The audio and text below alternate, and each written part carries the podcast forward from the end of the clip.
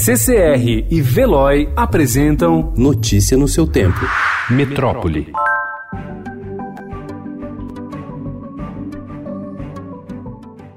Apontado como chefe da milícia Escritório do Crime, o ex-policial militar Adriano Magalhães da Nóbrega, conhecido como Capitão Adriano, foi morto ontem em troca de tiros com a polícia em Esplanada, na Bahia. Ele estava escondido no sítio de um vereador do PSL. O Escritório do Crime é investigado por organizar esquemas de grilagem na zona norte do Rio e por ligações com os assassinatos da vereadora Marielle Franco e de seu motorista Anderson Gomes, ocorridos em março de 2018.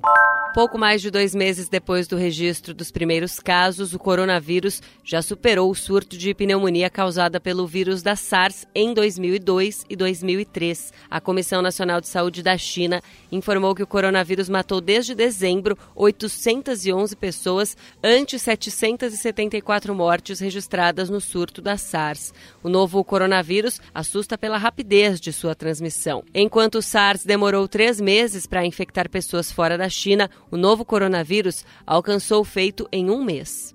Depois de uma viagem de mais de 36 horas a partir de Wuhan, na China, os dois aviões da Força Aérea Brasileira que trouxeram os repatriados pousaram às 6 e 5 da manhã de ontem na base aérea de Anápolis, em Goiás. Eles fizeram paradas em Varsóvia, na Polônia, e em Fortaleza, no Ceará. A missão Regresso trouxe de volta ao país um grupo de 34 brasileiros, entre adultos e crianças, que pediu para deixar a região que se transformou no epicentro de contaminações pelo novo coronavírus. Os repatriados foram acompanhados por mais 24 tripulantes.